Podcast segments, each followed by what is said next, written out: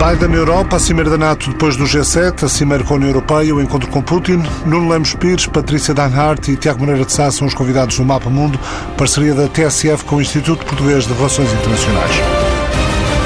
Os líderes dos Estados Unidos, Alemanha, Canadá e Países Baixos alertaram ontem para os desafios existentes para a segurança internacional, nomeadamente vindos da Rússia e da China, antes da cimeira entre os líderes da NATO em Bruxelas. O secretário-geral da NATO, Jens Stoltenberg, sublinhou que o mundo reconhece que a China está a aumentar as capacidades e que continua com um comportamento coercitivo. A NATO alerta sobre o desafio sistémico que a China representa para o mundo. A Aliança pede a Pequim que respeite a ordem internacional e assinala a China relativamente a campanhas de desinformação e ciberataques. Pela primeira vez num comunicado assinado pelos 30 membros depois da Cimeira de Bruxelas, a Aliança deixa explícito que é preciso responder ao poder crescente de Pequim. Joe Biden insiste que é necessária mais coordenação, algo sobre o qual falou com interlocutores na Cimeira do G7 no Reino Unido, no final final da semana passada, durante o fim de semana, na Cornoalha.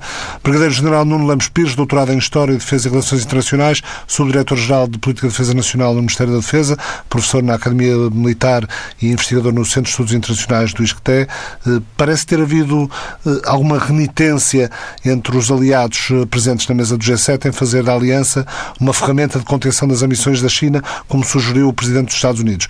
Mas já na, na Cimeira da NATO foi possível deixar vincado no comunicado final, no comunicado conjunto, a ameaça que a China representa. É importante que isto esteja escrito, na sua opinião? Repare, não está bem escrita a palavra ameaça e é muito importante nós vermos o que é que está escrito. A palavra é sempre challenge, desafio. Porque a palavra threat, que é a palavra ameaça, não aparece em lado nenhum. Ou seja, pode ter sido dito verbalmente por alguns comentadores, por alguns políticos, mas depois nas declarações finais e naquilo que é a declaração final e todas as declarações públicas têm sido feitas pela NATO ou pelo G7, a palavra threat, ameaça, nunca aparece escrita. Aparece systemic challenge, ou seja, um desafio sistémico, aparece a palavra challenge, desafio para a China, e eu acho que é muito importante mantermos a retórica neste nível. É de facto um desafio muito grande, porque as capacidades da China ao aumentarem, se porventura os países da NATO não conseguirem acompanhar, há aqui uma, o que chama-se um desequilíbrio estratégico muito importante. Portanto, é um desafio sistémico conseguir acompanhar o nível de evolução da China, mas não é uma ameaça, porque não se detecta uma intenção de que a China esteja preparada para fazer um ataque aos países da NATO ou aos países do G7, porque uma, uma vez que falamos dos dois sistemas. Portanto, eu acho que tem havido cautelas das duas partes quando falamos, independentemente de um ou outro líder, independentemente de uma ou outra pessoa poder falar sobre o que é que pretende ou o que é que deixa de pretender fazer ou como é que sente que é a par da China, quando as organizações publicam suas avaliações, já não dizem a mesma coisa, não é? Dizem, pura e simplesmente, que uh, isto é um desafio para o qual nós temos de estar preparados para responder. E isso responde-se como? Responde-se através de uma grande preparação, uma continuação nas emergências disruptivas, uma continuação do, dos fundos comuns, etc. É isso que tem vindo, no fundo, a ser a realidade. Vivemos tempos de desafios, lá está, desafios híbridos, como os ataques informáticos e as campanhas de informação da Rússia, palavras de Angela Merkel, que também mencionou a situação na Ucrânia, onde também existem grandes desafios, bem como na Bielorrússia, onde os direitos humanos são espezinhados. O primeiro-ministro canadiano Justin Trudeau disse que a NATO deve agir como um contrapeso às mensagens dos regimes autoritários de todo o mundo e demonstrar que as democracias podem oferecer aos cidadãos valores de segurança, liberdade e proteção da diversidade. Sintetizou eh, nestas palavras: estamos mais unidos do que nunca e é mais importante do que nunca estarmos unidos. O, o primeiro-ministro canadiano referiu-se também à Rússia, que afirmou ter a atitude mais agressiva das últimas décadas. Lembrou que na aliança os desafios eh, dos países que fazem fronteira com a Rússia são os desafios de todos e, Brigadeiro-General Nuno Lemos Pires, quando a região do Ártico parece cada vez mais cobiçada em termos estratégicos. Claro, e repara uma coisa, esta, esta noção de união é uma, é uma noção verdadeira. A NATO, que é sem dúvida a aliança com maior sucesso que a história alguma vez conheceu, que é uma aliança que se adapta rapidamente. Neste momento, os líderes da NATO vieram dizer o quê? Estamos juntos. O artigo 5 é um artigo sagrado, ou seja, o que é que é o artigo 5 da NATO? Um ataque contra um, um ataque contra todos. E neste momento nós temos, e deixe-me pegar outra vez as palavras, desafio, já falámos, arrisco e ameaça.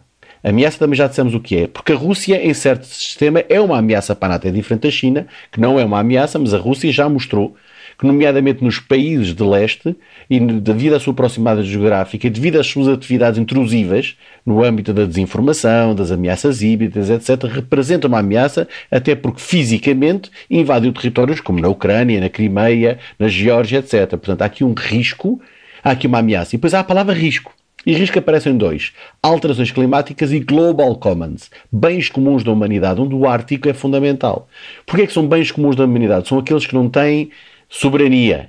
Ou seja, vamos a falar dos oceanos profundos, estamos a falar do espaço, etc. Ciberespaço, estamos a falar de global commons, bens comuns. Ora, a segurança dos bens comuns vai ser o desafio da humanidade nos próximos eh, décadas. Porquê? Porque uma vez que o resto do espaço está tudo super, super ocupado, porque infelizmente a população mundial cresceu muito e os recursos estão depauperados, há depletion, ou seja, neste momento temos um problema grave de gestão de recursos do planeta, as áreas que é preciso preservar e as áreas que é preciso defender têm, neste momento têm uma enorme enorme importância. Portanto, o Ártico, como os oceanos profundos, a segurança marítima, a liberdade de navegação, etc., unem fortemente o tal vínculo transatlântico dos Estados Unidos à Europa num espaço comum que é o Atlântico, por exemplo, e que leva, obviamente, ao Ártico e ao Antártico também, se olharmos de uma perspectiva mais ampla. Portanto, parece natural que hoje em dia nós começamos a olhar e a NATO está a fazer essa afirmação de facto, dizer assim, nós estamos atentos às três dimensões. Há um desafio sistémico, é a China, há uma ameaça continua a ser para nós a Rússia, embora não tenhamos a porta aberta do diálogo, acho que isto também é importante dizer que, embora tenha sido suspensa, repare, a NATO nunca, nunca uh, disse que cortava relações com a Rússia. O que fez foi suspendeu o Conselho NATO-Rússia suspendeu todo o tipo de cooperação, mas manteve aperta a parte do diálogo, manteve o diálogo. Portanto, temos ali uma ameaça em certa, eh, à, à, região e depois temos riscos, e os riscos são dois. São as alterações climáticas por, pelos efeitos sistémicos que podem ter sobre todo o mundo, pela pressão que vai colocar em termos de movimentos migratórios, etc., em termos de, de, de estabilidade de recursos, estabilidade de desenvolvimento, etc., que leva a, a NATO a olhar, por exemplo, para zonas que habitualmente não olhava. Hoje em dia nós temos, por exemplo, uma NATO preocupada com o Sul, com o Sul do Sul, com aquilo que chama-se o desenvolvimento na grande zona do Sahel. Ora, a NATO não, habitualmente não olhava para isto. A tal perspectiva 360 graus, que inclui o, arco, o Ártico, como falou, mas também inclui o Atlântico, inclui, obviamente, de leste, que é a mais falada, mas o Mediterrâneo e toda a zona sul. E esta preocupação é uma preocupação real. E esta adaptação que tem sido feita pela NATO, que também leva uma outra palavrinha, se me permite só dar mais uma palavrinha, que é a palavrinha resiliência. Ou seja, resiliência não é só por causa do Covid-19. Covid-19 mostrou que era preciso haver resiliência dos sistemas civis e militares dos países da NATO para responderem a grandes pandemias. Mas resiliência também é uma questão de sustentação de operações, de sustentação da vida democrática. E eu acho que tudo isto foram sinais muito claros que foram dados nesta cimeira, ou têm sido dados, de uma forma muito clara a dizer assim: não, nós vamos apostar em várias dimensões, estamos preocupados com riscos, como alterações climáticas ou como os bens comuns, como é o caso do Ártico, e queremos fazer algo para além daquilo que é o estritamente olhar militar, mas vamos olhar um plano de resiliência que inclui segurança interna, segurança externa, a partilha de dados, uma dimensão política, civil, etc. E se me permite já agora uma última nota talvez também seja muito importante, ao qual Portugal tem sido um país que tem advogado muito isto. Também a questão dos valores, da inclusividade das mulheres, paz e segurança. Ou seja, até nisso, a NATO está a mostrar um espírito inclusivo de dizer nós afirmamos pelos valores. E, portanto, se tivermos uma política mais clara, por exemplo, no âmbito de mulheres, paz e segurança, estamos a dar um salto qualitativo em frente, de forma exemplar, naquilo que são a defesa não só de um espaço geográfico, mas a defesa também de um sistema valorativo contra regimes autocráticos, etc., ou que não respeitam estas normas internacionais. Também neste mapa mundo dos investigadores do Instituto Poderes de Relações Internacionais, Tiago Moreira de Sá e Patrícia Danhart. Uh, Tiago Moreira de Sá, uh, temos uma NATO que está a ter capacidade uh, de, de ter um olhar mais global, que, como dizia o Nuno Lemos Pires, que não é, não é apenas para o Atlântico Norte, é um olhar mais, mais também para, para o Sul-Sul, eh, mas que não deixa de estabelecer como principal preocupação e até, até de alguma forma o deixar plasmado no, no comunicado desta, desta Cimeira de Bruxelas, eh, que a China, ou a ascensão do poder militar da China, constitui o grande desafio da Aliança Atlântica. Sim, aliás, essa é uma das grandes novidades do Biden. É preciso começar por dizer que o Biden é um presidente atlantista. E isso é, não, já não digo que seja coisa rara nos Estados Unidos da América, mas há cada vez menos e ninguém nos garante se futuros presidentes norte-americanos serão tão atlantistas quanto Joe Biden quer pelo seu próprio percurso político e a sua própria, pela sua geração, quer por fatores sistémicos. Porque nós tivemos, durante um bom período de tempo, que correspondeu essencialmente à Guerra Fria, uma, o facto da Europa ser o centro do mundo, porque era o centro da competição estratégica Estados Unidos-União Soviética. Era isso que fazia a centralidade da Europa. Com o pós-Guerra Fria, isso desapareceu porque já não havia a competição com a União Soviética. Para agravar hoje, a competição estratégica bipolar fundamental é entre os Estados Unidos da América e a China e virou-se para o que se chama o Indo-Pacífico. O que é que o Biden vem dizer de importante? Para além da concepção geral que ele tem das alianças permanentes, que é importante sobretudo quando comparado com o seu antecessor, que desvalorizava as alianças permanentes, os aliados permanentes são o coração da estratégia, da grande estratégia norte-americana na ótica do Biden, mas para além disso, ele considera que a NATO, tem um papel importante na estratégia norte-americana para o Indo-Pacífico, nomeadamente naquilo que é a questão fundamental, que é a dissuasão, nem é tanta contenção, é a dissuasão da China. Isso dá uma, a conjugação destes fatores dá uma relevância às alianças permanentes, por um lado, mas neste caso concreto à NATO, que eh, não tinha no presidente anterior, não tinha mesmo com o Obama, e não é certo que venha a ter eh, no futuro. Portanto, há aqui um período de tempo, podem ser quatro anos ou até dois, dependendo do resultado das eleições intercalares nos Estados Unidos da América, para institucionalizar o quadro fundamental de longa duração da relação transatlântica. Patrícia, eh, pela primeira vez em várias cimeiras da NATO dos últimos anos, eh, a questão do contributo dos países europeus, do, do contributo dos, eh, dos orçamentos dos países europeus para as questões de defesa, não foi um, um tema político da Cimeira. Isto é, Uh, começou a acontecer com Obama, aconteceu muito e sempre com Donald Trump, e uh, ou, ou, eu me distraí ou não, ou não se falou no assunto nas últimas 24 ou 48 horas. Isto quer dizer que é algo que já está interiorizado e é pacífico entre os, os Estados-membros da Aliança Atlântica que devem co contribuir mais, ou porque efetivamente deixou de ser uma questão política? Efetivamente não foi tematizado no sentido de ser um ponto de discórdia, uh, mas diria que não é ainda uma questão pacífica, uh, apesar de se ter de dizer que os orçamentos de defesa, praticamente em todos os países, têm vindo a aumentar no sentido de alcançar, mesmo que seja uh, a médio ou longo prazo, esses 2%. Mas mais importante do que isso, parece-me que esta cimeira foi de facto uma cimeira para dar o sinal de que, de facto, em primeiro lugar, os Estados Unidos estão de volta e estão de volta no sentido de assumirem claramente o compromisso para com os aliados europeus para com o artigo 5 da NATO e, consequentemente, essa talvez é a pri primeira mensagem onde uh, abordar temas que fossem uh, levar, que dessem aso a, a, a tematizar num sentido de, de, problematizar, como, por exemplo, tem sido o, o ponto dos 2%, não valia a pena, porque, de facto, o sinal, em primeiro lugar, foi esse os Estados Unidos em força um, e comprometidos com os aliados europeus. Em segundo lugar, esta cimeira serviu também, no fundo, para uh, uh, dar uma nova vitalidade aos próprios parceiros europeus. E o que é que eu quero dizer com isto? Quero dizer no sentido, se podemos olhar para os Estados Unidos como tendo sido, no fundo, o pacificador da Europa, ou seja, o parceiro fundamental e indispensável, não apenas para a relação transatlântica, mas também para que os próprios europeus entre si fizessem o esforço de se entenderem e de contribuírem para a Aliança Atlântica, eu acho que este esta cimeira também foi importante nesse sentido. E em terceiro lugar, e como já foi dito, claramente aqui uma identificação de que a Rússia e a China são os dois principais desafios e eu diria, faria aqui uma distinção. A Rússia como a ameaça, a Rússia como não, não a designamos, a NATO não a designa como inimiga, mas como o principal desafio de onde partem ameaças, seja no âmbito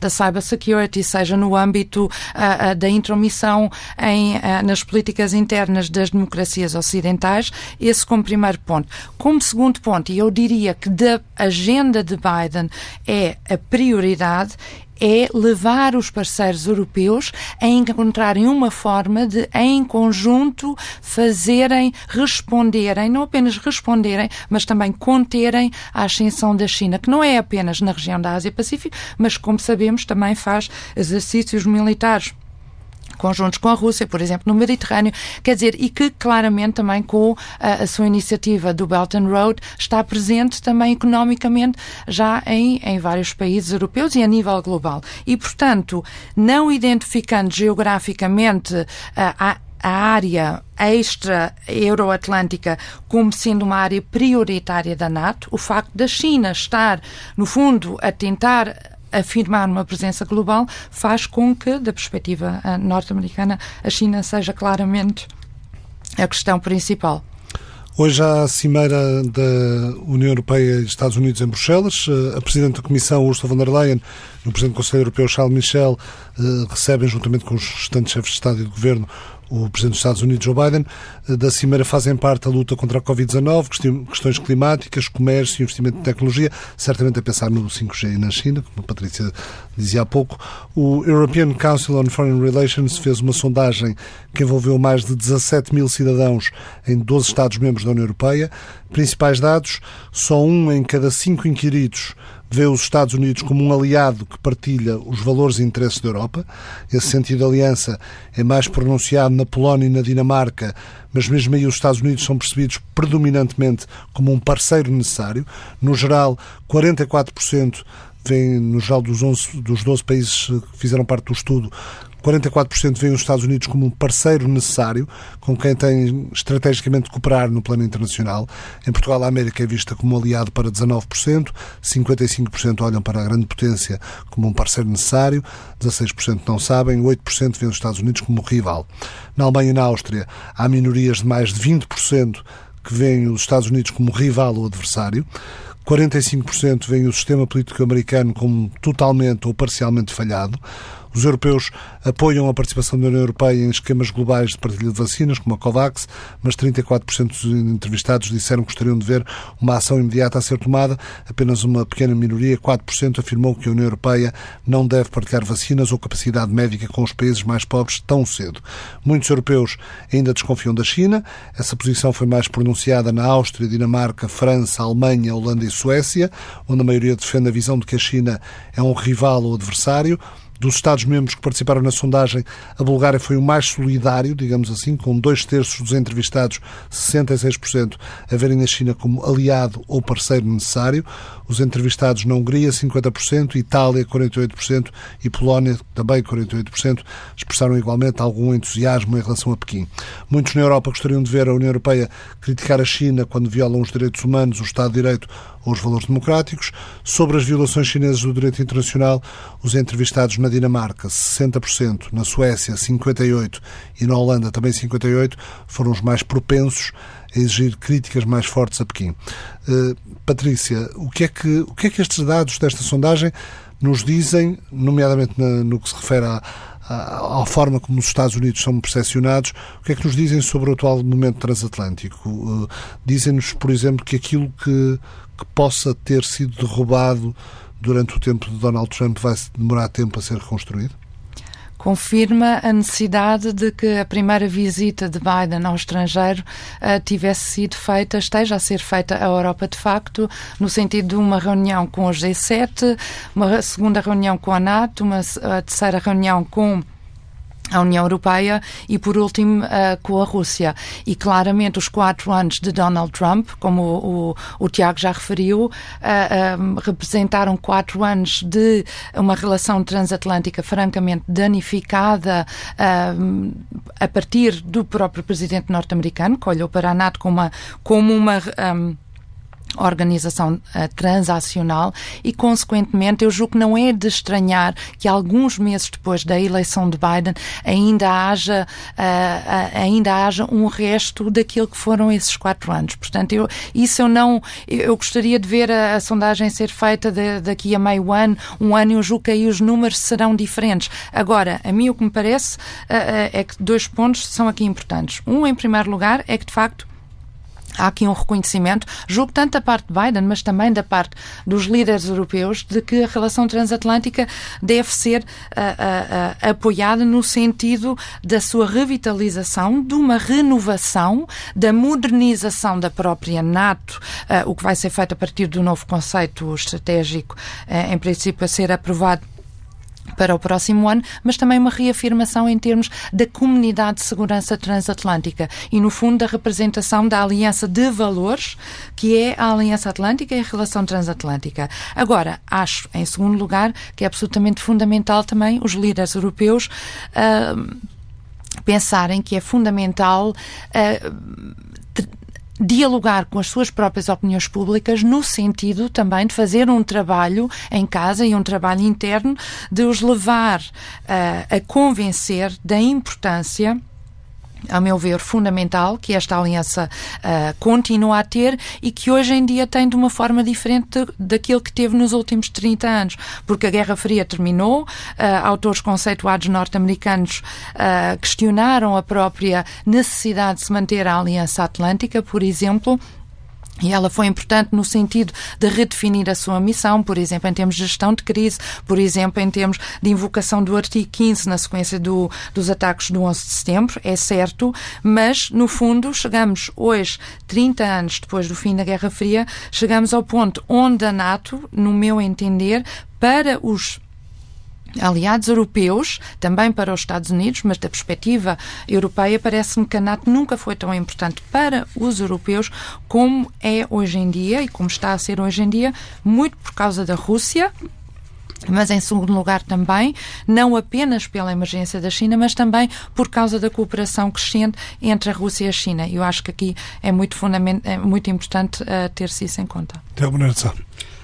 Em relação à, à, questão da opinião pública, eu acho que a Patrícia tem razão. Reflete um bocadinho as contradições que existem nas elites europeias, que aparentemente que estão a equacionar esta balança tripular Estados Unidos, Rússia e China, sem saber muito bem como se posicionar sendo que o próprio conceito de autonomia estratégica eh, ainda é relativamente. pode ser interpretado de várias maneiras. Ou seja, e se o trabalho de campo desta sondagem fosse feito aqui a meio ano, um ano, os resultados podem ser substancialmente diferentes. Isso é que eu não mas, sei. Mas também depende do que acontecer até lá. Isso é que eu não sei, porque também houve, nós olhamos sempre para o lado dos Estados Unidos da América, olhamos menos para o lado europeu, mas houve transformações profundas a nível económico, a nível político, eh, em vários países europeus, na Alemanha, por exemplo, na França, que na relação com a China, na relação com a Rússia, que também alterou significativamente e isso reflete-se depois nas opiniões públicas. O que eu sei. Biden não encontra a Europa que Obama deixou, Biden encontra a Europa que Trump deixou e, que Trump deixou e que a Europa também se e que transformou. a Europa se reconfigurou com isso. Exato, não é apenas responsabilidade do Trump, os líderes europeus, a Europa tem imensa responsabilidade nisso. Agora, o que eu sei é duas coisas, ou três coisas. Primeiro, é que de todas as regiões do mundo, uh, o espaço da Europa, digamos, da União Europeia, é o que tem mais razões para estar contente com a eleição do Biden e tem uma oportunidade única nessa eleição. Primeira coisa. Segunda coisa, o, o Biden identifica aquilo que ele considera a deriva populista e liberal e autoritária como a grande ameaça uh, dos nossos dias, uma ameaça inclusive é de segurança, que se dá a dois planos. Dá-se no interior das próprias democracias, nos Estados Unidos da América, mas nos aliados democráticos, a começar pelos europeus. Nós estamos a assistir um pouco por toda a Europa à ascensão dos populismos e dos extremismos e dos iliberalismos, e ao nível internacional, com as potências revisionistas e que ele chama, é a designação dele, autoritárias. E considera que uh, uma espécie de união das democracias, a começar com as mais confiáveis de todas as democracias, que são as europeias, é fundamental para travar este combate dentro do espaço de, das democracias liberais, para inverter a recessão democrática neste espaço, quer ao nível internacional, digamos assim, na competição estratégica com as uh, potências que ele considera, que ele chama autoritárias.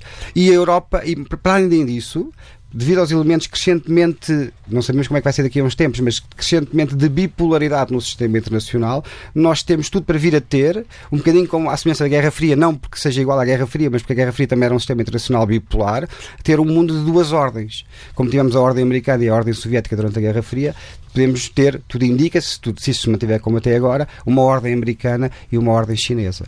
E o grande desafio que se coloca, eu não estou a dizer que é desejável, estou a fazer, estou a fazer análise. Eh, não seria desejável que seja assim, mas tudo indica neste momento são as forças sistémicas prevalecentes. Isso obriga os europeus a tomar uma opção. E não é nada líquido que, dentro de determinados países europeus, sobretudo por razões económicas, essa opção tenha sido tomada. Recordo que logo a seguir a eleição do Biden, a União Europeia fez um acordo comercial com um acordo comercial, não, um acordo com a China. Agora, não, acordo comprehensivo de investimento. Exatamente. Obrigado. Uh, e a Alemanha fez o acordo do Nord Stream, ou não, não fez, já estava feito, mas não reverteu. Portanto, há aqui uma série de forças de pressão diferentes. E queria só dizer uma coisa em relação à pergunta anterior que fizeste à Patrícia, que tem a ver com isto, que é os europeus vão ter que cumprir os 2% uh, eh, que se comprometeram na Cimeira de Gales 2014 de investimento em defesa, no, e mais, 2% não chega. É, e essa não se vai falar sobre isso durante um tempo, porque neste momento. Talvez não... na Cimeira em Espanha no próximo ano que, que Pedro Sánchez conseguiu naqueles 50 segundos em que pôde passear com Joe Biden. Exato. Mas não convinha ser a primeira, porque o sinal forte era.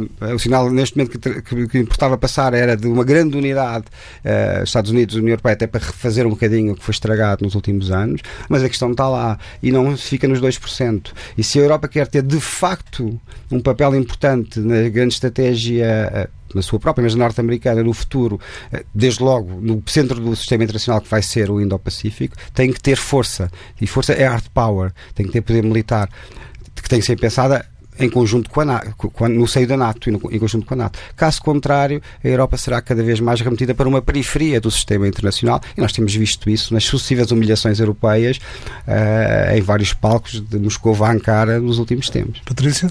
Em parte, só para dizer, os 2% são a meta, mas uh, não, não, não se trata apenas de gastar ou atingir os 2%, mas saber onde é que eles vão ser investidos e como é que vão ser investidos e uh, levar os países europeus a, a a, a tentarem construir uma, uma defesa europeia, um pilar europeu da NATO, uh, mas onde haja cada vez mais cooperação, porque senão uh, 30 ou 29 países europeus ou 28 países europeus a investirem cada vez mais, mas fazê-lo de uma forma isolada, também não é a forma mais produtiva. Um estudo do European Council on Foreign Relations, autoria de Suzy Dennison e Anna Pugliarin, intitulado Crisis of Confidence, How Europeans See Their Place in the World, crise de confiança, como os europeus veem o seu lugar no mundo, eh, indica que eh, dá uma opinião favorável eh, dos inquiridos sobre as instituições europeias, diz que essa opinião favorável ainda assim diminuiu devido à questão da, da pandemia da Covid-19 e à aquisição de, questão da aquisição de vacinas, diz que esse efeito é mais forte na Alemanha, a decepção com a União Europeia estendeu-se da periferia para o centro político.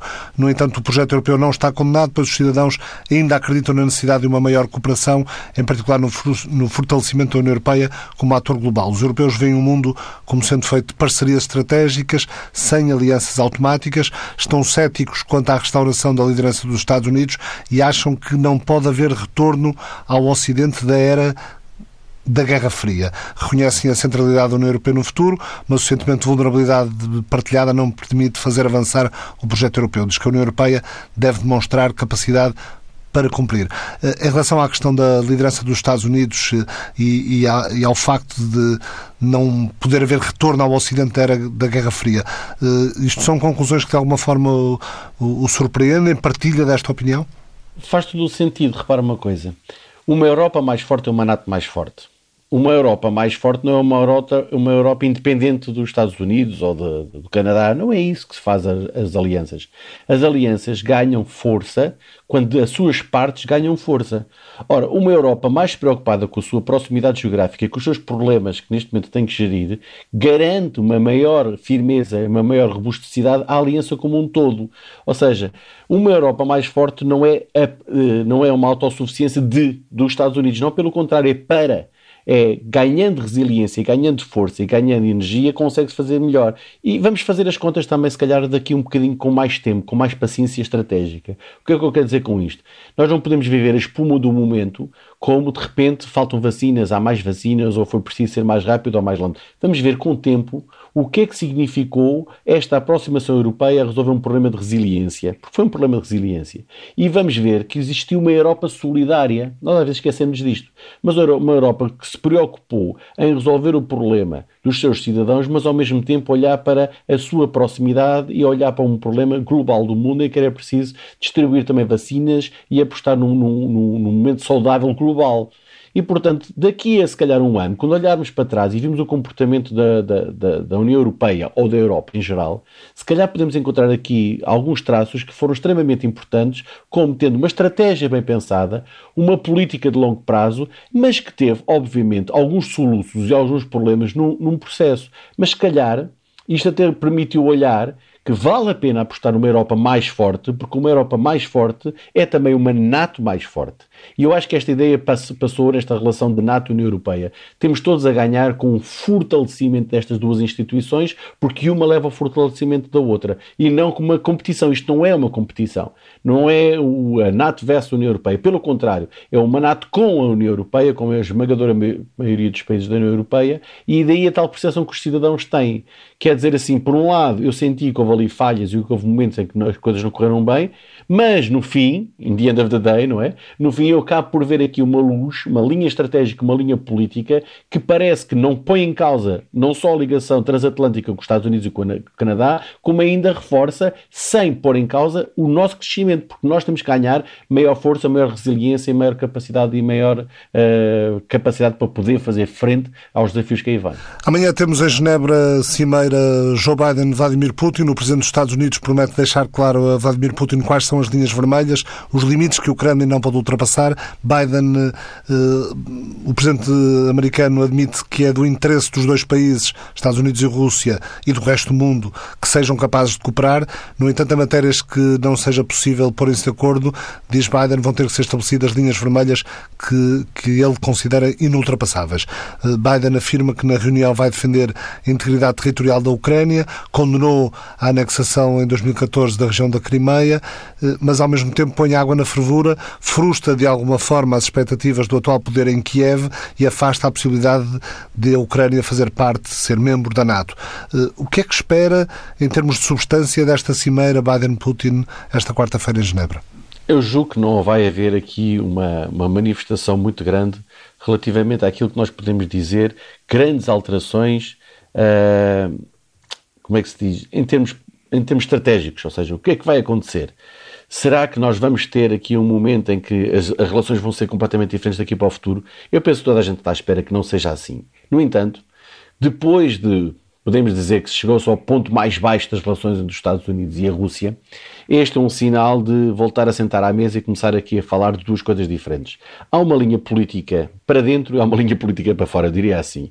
A linha política para dentro prende-se com uma série de Uh, mensagens que são passadas que passam pelas questões dos ataques ciber, dos ataques contra as, as infraestruturas de gás, de alimentos, contra uh, que tem a ver com, com algumas de, da oposição interna da Rússia, tem a ver com a questão dos valores, tem a ver com as questões das fortunas, etc. Mas o que está verdadeiramente em causa é a outra parte, que é a parte política menos visível, mas que é extremamente importante, que é sobre a contenção de um crescimento nuclear, é sobre o crescimento de, das operações do espaço, é sobre aquilo que é a relação com os aliados e os aliados de um lado e do outro, e obviamente aqui, quando falou sobre a questão da NATO, eh, de, peço desculpa, da Ucrânia, e quando fala da Bielorrússia e outros temas como tal, é uma questão de red lines, de facto são as tais linhas vermelhas que aqui vão ser postas. E quais são as linhas vermelhas? A linha vermelha é, os Estados Unidos diz, eu não consigo provar, e esse é um problema chama-se attribution, eu não consigo provar que houve ingerência da Rússia nas eleições americanas. Mas vou-vos dizer que isto não volta a acontecer. Isto, no fundo, vai ser a linha vermelha. O Rússia vai sempre dizer assim, está bem, mas você não consegue provar, é porque, não, é porque se calhar não fomos nós. Portanto, isto vai haver sempre aqui este diálogo. A outra é, houve, obviamente, avanços territoriais, a, a Crimeia foi tomada, e neste momento o que se, se é que não vai acontecer outra vez. Mas não se vai reverter situações. Portanto, vai haver aqui eu penso que não vai haver uma grande novidade, vai haver apenas uma. Ou seja, a linha vermelha, a linha vermelha é a Rússia não, não, não, não expandir, não entrar em mais território ucraniano. Não entrar em mais território ucraniano, de alguma forma limitar as suas atividades e a demonstração clara dos Estados Unidos com os seus aliados, leva à força dos seus aliados em dizer que, através da sua presença nas fronteiras da Ucrânia, não é? a tal presença no leste da Europa, vai continuar a demonstrar uma, uma determinação muito grande em impedir que haja veleidades de poderem fazer mais do que já fazem. Mas depois até alarga-se para outros tabuleiros do mundo, para a Síria, para a Líbia, para etc. Portanto, não vai haver aqui um red line definitivo a dizer assim, não vais fazer mais que isto ou não vais fazer menos que isto. O que vai haver aqui é, no fundo, uma confrontação de posições em que vão se dizer assim, ganhamos mais os dois, nos Estados Unidos e Rússia, em encontrarmos aqui algumas plataformas de acordo, até porque temos outros competidores no mundo, como seja a China e outros, que não nos interessa, se calhar, a ambos, estarmos neste momento a, a, gastar recursos e a gastar problemas entre nós, quando podíamos construir aqui uma, uma, uma, parceria mais provável, porque há aqui riscos que são sistémicos que nos afetam a todos, desde as pandemias, as alterações climáticas, os árticos, etc. Portanto, no fundo é fazer uma prova pragmática de que uh, há mais a ganhar em haver aqui alguns entendimentos sem perder a face, ninguém quer perder a face nesta, neste momento, do que propriamente continuar aqui numa litigância que pode levar, no fundo, a um fundamento de relações e depois deixar que outros polos globais consigam crescer a partir daqui. Mas, Tiago Moreira de Sá, há clima para um, um uma reunião amistosa entre, entre Joe Biden e Vladimir Putin. Depois de, depois de tudo o que se disse, depois inclusive das, das palavras eventualmente algo precipitadas eh, naquela entrevista que, que Joe Biden deu quando lhe é perguntado se considerava Vladimir Putin um assassino, ele disse que sim, considerava que, que Putin era um assassino. O clima não é muito favorável, mas também não é a primeira vez que não é muito favorável. A seguir à Ucrânia em 2014 foi muito pior, a seguir à Geórgia em 2008 foi muito pior.